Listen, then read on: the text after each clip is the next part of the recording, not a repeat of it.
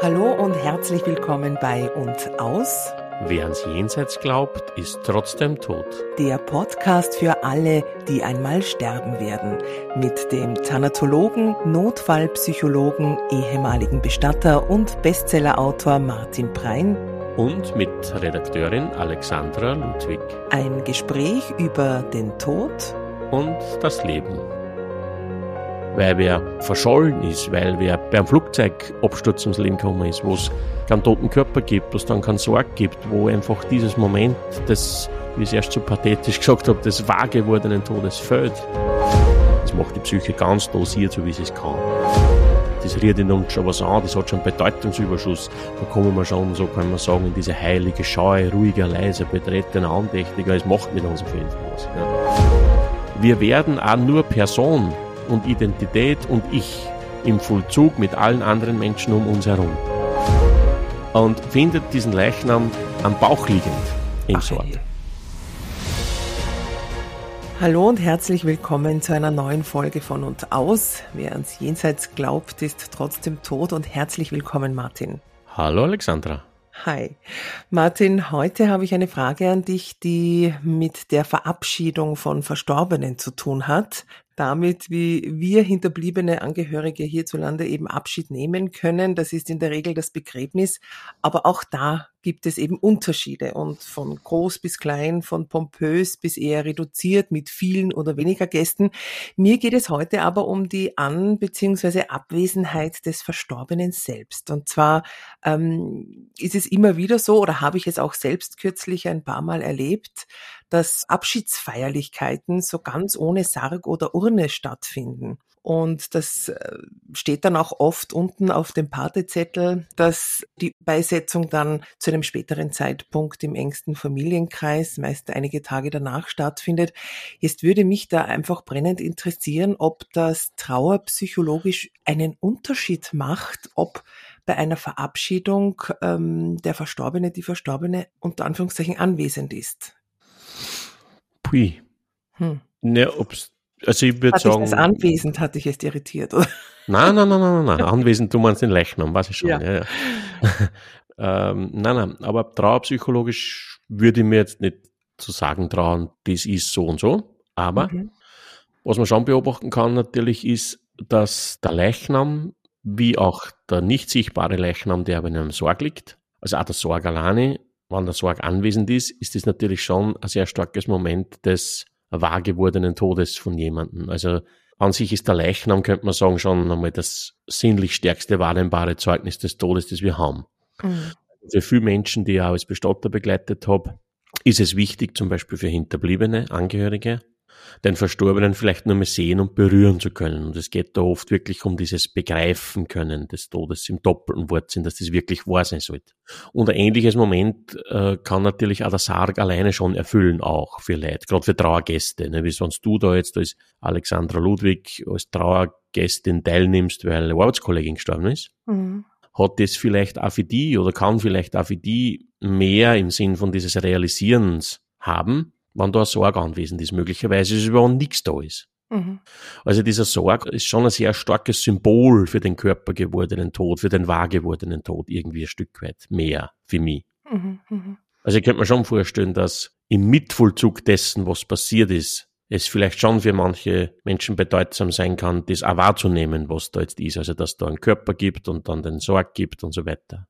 Es ist ja, Entschuldige, wenn ich dir ins Wort falle, ja. also habe ich auch persönlich schon erlebt, für mich ein fühlbarer, ohne ihn jetzt äh, genau definieren zu können, ähm, Unterschied, ob da ein Sarg vor mir steht oder die Urne. Urne hat ja, eben dieses total abstrakte, während man beim Sarg oder ich äh, oft damit beschäftigt bin, mich zu fragen, wie sieht derjenige jetzt aus mitunter, ist genau. äh, bei einer Urne für mich das total surreal, dass genau. da ist meine Oma sein soll. Genau, auf das habe ich es auch bezogen gemeint. Das kannst du probieren, ne? Stell, ähm, weiß ich nicht, wann wir als Bestatter vielleicht wohin gefahren sind und Verstorbenen abholen. Ja, mhm. sei es, der ist im Krankenhaus verstorben, sei es, der ist im Altenheim verstorben.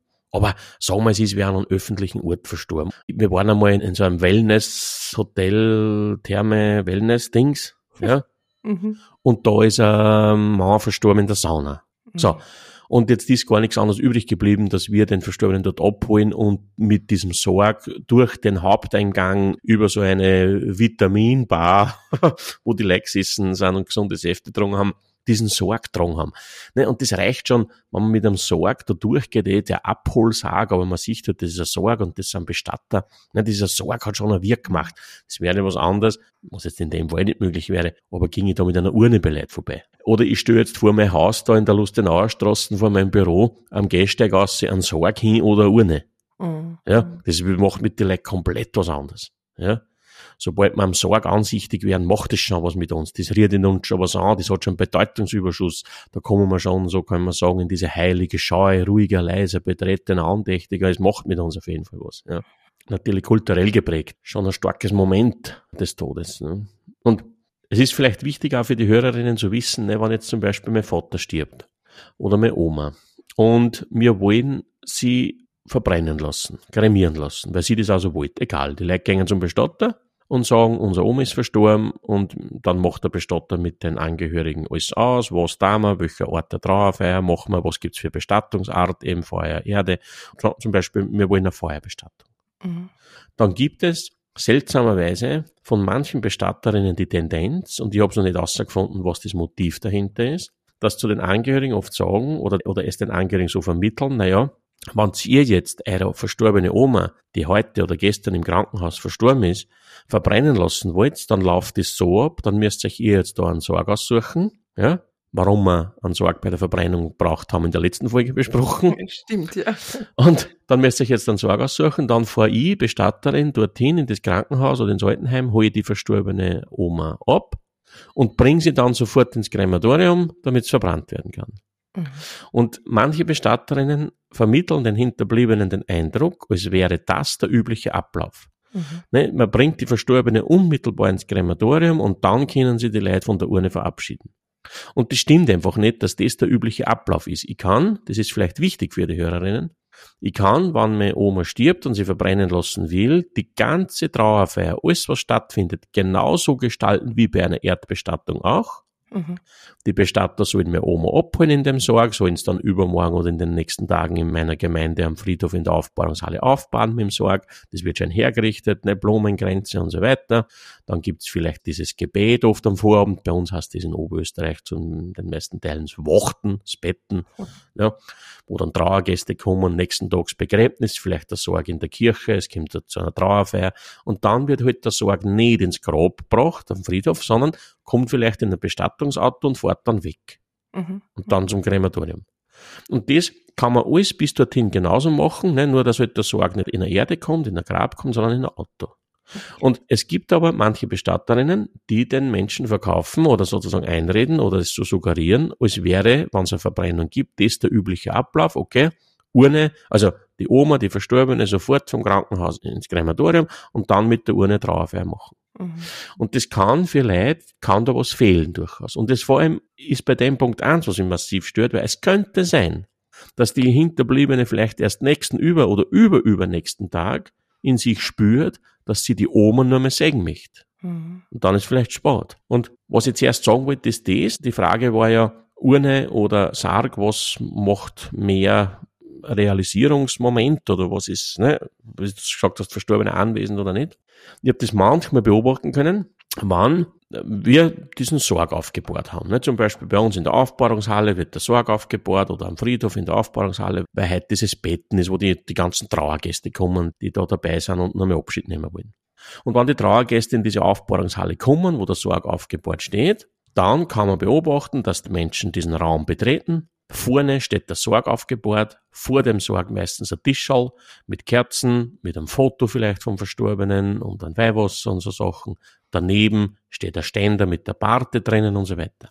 Und man kann beobachten, dass die Trauergäste kommen, vielleicht den Sorg mit Weihwasser besprengen und vielleicht der Nachbar, der Arbeitskollege, vielleicht auch noch mal einen Sorg so kurz berührt oder so kurz auf den Sorg aufgeklopft, so als würde er den Verstorbenen auf die Schulter klopfen. Hm. So im Sinn von Vierte Franz oder Christi oder so. Also die Menschen wenden sich dem Sarg zu. Und wenn wir dasselbe Szenario gehabt haben, nicht mit dem Sarg, sondern mit der Urne, weil der schon verbrannt wurde und dann ist vielleicht nur mehr Trauerfeier gemacht worden, wo auch die Leute noch mal teilnehmen können, die Nachbarn und sonstige Leute, ja, Trauergäste. Dann ist auch auf dasselbe Arrangement, da steht die Urne, davor ein Tischl mit Weihwasser, Kerzen, ein Foto vom Verstorbenen, daneben der Ständer mit der Barte. Und wenn da Trauergäste reinkommen und hingehen, wenden sich die Menschen dem Foto zu und mhm. nicht der Urne. Mhm. Ne? Also weil es zu abstrakt ist, wie du zuerst gesagt hast, vermutlich. Also dieser Sorg ist nur mehr doch viel mehr Körper, ist viel mehr Anwesenheit des Toten. Mhm. Und das kann vielleicht für manche bedeutsam sein, das so zu haben und so zu haben. Ich gebe es nur zu bedenken, nicht, dass es tun sollen die Leute und so weiter. Aber mir ist nur wichtig, dass Menschen wissen, wann mir Oma stirbt, können wir es so oder so machen. Mhm. Genau, also dass diese Aufklärung, gehen wir davon aus, mal gut stattgefunden hat, dann ist es ja auch eine hoch, ähm, so es der Verstorbene im Vorfeld nicht selbst festgelegt hat, eine hoch persönliche Entscheidung der Angehörigen, wie sie das dann zelebrieren möchten, diese Verabschiedung. Ich könnte mir vorstellen, dass es in manchen Fällen einfach auch eine bewusste Entscheidung ist, zu sagen, wir wollen weder Sarg noch Urne dabei haben, vielleicht mhm. auch ums vermeintlich erträglicher zu machen. Mir ja. Was du da sagst, ist sogar einmal von einem Bestatter, habe ich das einmal gehört, der im Radio geredet hat und der hat gesagt, er präferiert sogar diese Urnengeschichte eher. Das Szenario, was ich erst gesagt habe, ne, Bestatter sagen, ja, machen wir gleich das nur mit der Urne, also bringen wir den Sarg, den Leichnam sofort ins Krematorium und verbrennen ihn und das. Und dann machen wir mit der Urne eine Beisetzungsfeier und eine Abschiedsfeier, weil er gesagt hat, eben genau das, was du gesagt hast, und er findet das gut. Ich würde ihm mhm. da widersprechen vielleicht manchmal. Aber er hat gesagt, wenn nur die Urne anwesend ist, ist es weniger emotional. Mhm. Und jetzt kann man sagen, okay, ein lieber Bestatter, der es gut macht mit den Leuten. Auf der anderen Seite, trauerpsychologisch weiß man aber, dass Emotionalität auch sein darf oder auch sein sollte vielleicht manchmal sogar. Mhm. Und ich bin mir nicht sicher, ob er die Leute davor schützen will oder sich selber. Also, das kann man diskutieren. Mhm, das kann man diskutieren. Der Aspekt der Emotion, den finde ich sehr spannend, ja, weil, weil es ja, glaube ich, auch oder gerade bei, bei Trauer darum geht, die Emotionen auch auszuleben oder äh, fließen zu lassen, vor allem die Tränen. Ja. Ähm, ja, also das ist immer so eine Sache, aber müssen diese Emotionen raus? Also brauchen die diesen Raum oder kann man die auch ähm, anders verstoffwechseln, hätte ich jetzt fast gesagt. Ja. Ne? Also wäre man da unter Anführungszeichen, ich hadere deshalb so um die Frage, weil es eben so hoch persönlich und individuell ist. Es gibt da keine Schablone, die man drüberlegen kann oder soll. Aber wäre das einfach eine gute Gelegenheit, so eine Beerdigung oder eben gerade auch nicht? Es kommt ja wahrscheinlich auch immer auf die Größe drauf an, wo ich mir vorstelle, boah, wenn da das halbe Dorf anwesend ist, möchte ich nicht als Angehörige vor allen heulend herumstehen oder so. Ne? Das könnte ja auch ein Motiv sein. Ganz genau, ja. Genau, ich würde ich würd das nicht sagen. Also das, das habe ich damit nicht gemeint. Also dass ich sage, naja, dieser Bestatter, der das da gut meinend empfiehlt, vielleicht nur die Urne, weil es weniger Emotion ist. Da kann er ja einen Blick haben, genau das, was du gesagt hast. Das hätte ich jetzt auch so gesagt. Das ist nicht nur gut, dass ich da wo stehe auf dem Friedhof, werde völlig überschwemmt von meinen Gefühlen. Da stehen ein Haufen Leute, die mir zuschauen, das ist eine hochintime Angelegenheit und so weiter. Dass man das nicht will und vielleicht auch nicht braucht und auch nicht sein sollte, das ist klar dann ist es psychologisch ohnehin so, dass in dieser akuten Zeit der Trauer gerade da am Friedhof stehen, dieser allerletzte Akt, ne, der Sorg wird versenkt oder, oder die Urne wird beigesetzt, diese Radikalität, diese Unwiederbringlichkeit, diese tatsächliche Endgültigkeit, dass das ohnehin einmal so viel Emotion auslöst, dass es auch sein könnte, dass die Psyche ganz normal aufgrund dieser, dieses großen Schmerzes auf Betäubung schaltet und die mhm. Leute sowieso nicht warnen können mhm. weil einfach auch es zu viel ist. Oder weil die Menschen dissoziieren, weil sie es ein Stück weit auch so erleben, dieses Begräbnis oder diesen Akt, als wäre das ein Film, als war er nicht ganz dabei, als war das nicht ganz real, was da rennt. Man geht auf Distanz psychisch, das nennt man dissoziieren, das kann automatisch passieren, weil eben zu viel Emotion da ist. Also auch im ganzen Trauerthema bin ich nicht unbedingt dafür, gerade in dieser akuten ersten Zeit, ja, wo, wo man noch so überflutet ist von dem Ganzen, dass da schon besonders wichtig war, die Leute müssen unbedingt die Emotion auszulassen und so weiter. Das macht die Psyche ganz dosiert, so wie sie es kann. Und dieses Anheizen kann natürlich da passieren durch diesen Akt ne, mit Sorg und Begräbnis und Musik und dann stehen da ein Haufen Leute und zack. Das ist das eine. Das andere ist natürlich, wie eingangs gesagt, nicht, dass halt dieser Sorg schon einmal so ein körpersymbolisches Ding ist. Also vielleicht ein bewussteres Mitvollziehen, was da jetzt wirklich passiert ist. Nicht, dass man den Sorg da hat, wo der Körper drinnen liegt. Also dieses Moment des, des Konfrontiertwerdens mit dem, was wirklich real jetzt ist. Hm? Das kann schon bedeutsam sein für Menschen. Ne? Wir sehen das ja in der Hardcore-Variante daran, also in der ganz extremen Variante, wenn es zum Beispiel gar keinen Leichnam gäbe weil wer verschollen ist, weil wer beim Flugzeugabsturz ums Leben gekommen ist, wo es keinen toten Körper gibt, wo es dann keinen Sorg gibt, wo einfach dieses Moment des, wie ich es erst so pathetisch gesagt habe, des wahr gewordenen Todes fällt. Ne? Mhm. Da sehen wir sehr wohl, dass das trauerpsychologisch Auswirkungen hat. Ne? Ich habe mal, wo ich damals mein Auto gekauft habe, in diesem Autohaus, war ich dann die nächsten Jahre immer dort, Service und sonstige Dinge. Mhm. Und dieser Mensch, der mir das Auto verkauft hat, dieser Verkäufer, den habe ich dann auch immer gesehen, wann ich da hingekommen bin und da haben wir immer kurz plaudert und so weiter und einen Kaffee getrunken. Es war ein sehr lieber, netter Kerl. Und irgendwann einmal fahre ich auch wieder hin mit dem Auto und gehe zu diesem Service-Menschen, der diese Dinge da einteilt und sehe von diesem Herrn, der da sehr nett war, der Verkäufer, der Schreibtisch ist leer. Und sage, hey, wo ist denn der Herr? Sowieso. Und dann hat der nicht schon Farbe verloren und sagt, na stellen Sie noch vor, der ist tot. Mhm. Der ist eines Tages nicht mehr in die Arbeit gekommen in der Früh. Gell? Sie haben sich dann schon Sorgen gemacht bis Mittag. Dann haben sie einmal die Tochter angerufen, die ist dann hin und man hat ihn dann tot in der Wohnung gefunden. Also er hat alleine gelebt und plötzlich Herztod. Und dann haben wir da so geredet, dieser Mitarbeiter dort und ich, und sage, na Wahnsinn, und sage, na, war's dann am Begräbnis und so weiter. Und dann hat er gesagt, na, Sie haben gar nichts. Die Familie wollte das nur im kleinsten Rahmen machen, haben niemanden eingeladen, keine Trauergäste, und haben dann auch, die Tochter, glaube ich, dann die Urne auch angesucht, dass sie es bei ihr zu Hause hat mhm. und aus. Man muss dir vorstellen, mhm. die haben 25 Jahre zusammengearbeitet, der ist von heute auf morgen weg und der Kollege hat keine Möglichkeit, Wahnsinn, also die ja. Kollegen dort haben keine Möglichkeit für gar nichts, können bei keiner Trauerfeier dabei sein, können nicht dann das Grab besuchen, irgendwas. Ne? Mhm. Also das ist und schon schwer, ist schon, muss man dann ja. schon fast selbst kreativ werden, ne? wie man. Ja, ja, ja, ja. Muss man sich ja was einfallen lassen. Die, ja. Genau.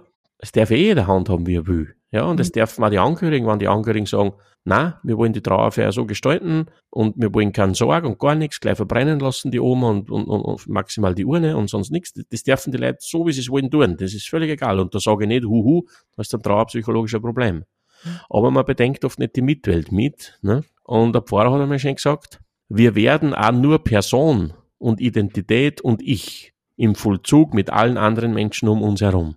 Ne? Also ohne soziale Kontakte, ohne Beziehungen, ohne andere Menschen können wir nicht Ich werden und nicht selbst eine Person werden. Und jetzt ist es nur konsequent, dass man auch im Tod sozusagen letztlich auch allen gehört, unter Anführungszeichen. Ne? Also für alle mhm. zugänglich sein soll, darf. Ne? Also dass ich auf einen Friedhof liege, wo jeder hingehen kann, der mhm. will. Das habe ich aber nicht schlecht gefunden, was der da gesagt hat. Ja, ist interessant, ja, weil wenn man Idee, bedenkt, da, ja, es ist, geht einfach darum, dass vielleicht auch mit zu bedenken bei aller individuellen Freiheit natürlich, wie man sowas auch für sich selbst einmal handhaben möchte.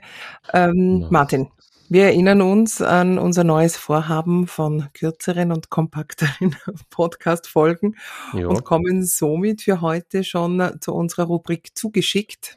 Bei der Vorbereitung habe ich nachgefragt, gedacht, dass wir es so genannt hatten, aber es heißt zugeschickt. Na, zugeschickt, ja. Und zwar hat dich da eine Geschichte, ja. eine Frage erreicht, die genau. du mit uns teilen möchtest. Bitteschön. Das ist eine ganz tolle Geschichte, die ganz ehrlich gesagt nicht das erste Mal auftaucht in meiner Arbeit. Also in den Seminaren und Vorträgen, dann erzählen wir auch Menschengeschichten, aber da hat jetzt mhm. da der Karl aus Seitenstetten geschrieben, dass was man davon halten soll, das gibt bei Ihnen im Ort die Geschichte, dass äh, der Totengräber bei Ihnen im Ort einmal ein Grab aufgegraben hat, wo schon vorher jemand bestattet wurde mhm. und hat das Grab aufgegraben und findet dann diesen halt vor Jahren oder über zehn Jahren dort vergrabenen Leichnam, da waren noch Knochen da und so weiter und waren noch nicht so ganz verwest mhm. und findet diesen Leichnam am Bauch liegend im Sort. Ja, und jetzt geistert dort die Geschichte um und um scheinbar in diesem Ort, ne, dass, dass dieser Tote nicht tot war, sondern nur gelebt hat und sich dann nämlich umdraht hat und solche Sachen. Oh ja. Und das ist, ja, das ist, ich finde diese Geschichte so lieb, also danke, Herr Karl. Äh, es ist eine sehr weit verbreitete Geschichte eigentlich, die in schon ganz vielen Gemeinden anscheinend passiert ist. Okay. Und ich habe den Eindruck, das ist so ein urbaner Mythos. Ne, abziehen tut es natürlich darauf, es hat ja früher wirklich sehr viel diesen Scheintod gegeben. Früher war ja den Laien festzustellen, ob der tot ist oder nicht. Ärztinnen hat es in der Dichte gar nicht gegeben. Und jetzt hat man halt damals geschaut, schnauft der noch oder nicht mehr? Und wenn er nicht mehr schnauft, wird er tot sein. Mhm. Und jetzt ist es natürlich oft schief gegangen. Ne? Und dann hat man vielleicht doch nächsten Tag bemerkt, hätte er bewegt sich noch, oder vielleicht ist er gar wach geworden nächsten Tag mhm. oder in ein paar Stunden wieder und man glaubt, der ist aber tot und so. Irgendwas hat es gegeben, durchaus. Und jetzt hat er damals die Angst in der Bevölkerung so um sich gegriffen, ne, dass einmal, das einmal selber passieren könnte, dass man da lebendig begraben wird. Also die glauben, ich bin tot. Die graben eh und ich werde dann wieder wach und bin beerdigt. Mhm. Ne? Mhm. Und da steckt die Vermutung dahinter, dass das sowas war. Aber ich habe den Verdacht. Ähm, ich habe den in Herrn Karl da noch zurückgeschrieben, aber er hat mir dann nicht geantwortet. Ähm, war das jetzt? Ja, genau. Vor fünf Jahren oder gestern oder vorige Wochen oder ist es eine Geschichte, die in seiner Gemeinde herumgeistert? Mhm, ich mhm. vermute, dass es eine Geschichte ist, die er vielleicht schon als Kind kennt und die ihm die Oma erzählt hat und so weiter. Mhm. Weil das ist typischerweise bei dieser Geschichte der Fall. Das ist immer sozusagen der alte Tongraber, der Gruber Franz hat immer gesagt, ne, da, da, da. Mhm. Und da weiß man nicht, was dahinter ist. Ne. Also, also, ich hoffe, ich hoffe, dass er sich jetzt nicht mehr meldet, um dir mitzuteilen, das ist erst letztes Jahr bei ja. Ihnen passiert.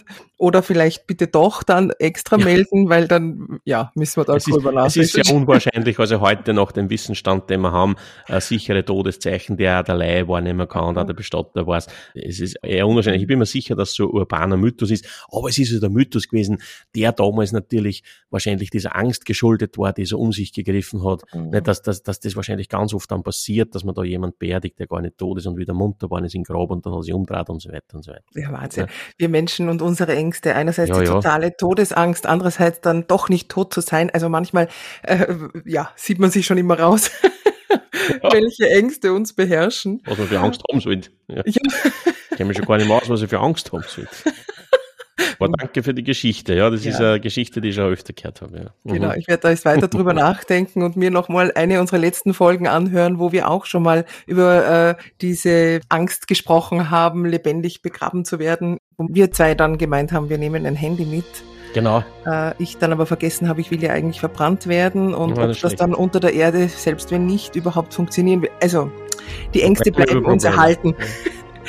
Aber wir freuen uns sehr über weitere solche Fragen. Ja. Die sind immer sehr spannend und daher meine Bitte, unsere Bitte, schreibt uns eure ja, Ansichten, Fragen, Gedanken an und aus gmx.net oder per Kurznachricht auf unseren Social Media Seiten, wo man uns unter unserem Namen finden kann und natürlich auch über deine Homepage Martin unter www.martinbrein.at.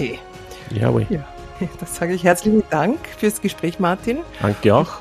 Danke fürs Zuhören und bis zum nächsten Mal. Danke, bis zum nächsten Mal und aus. Und aus. Räuspern. Räuspern.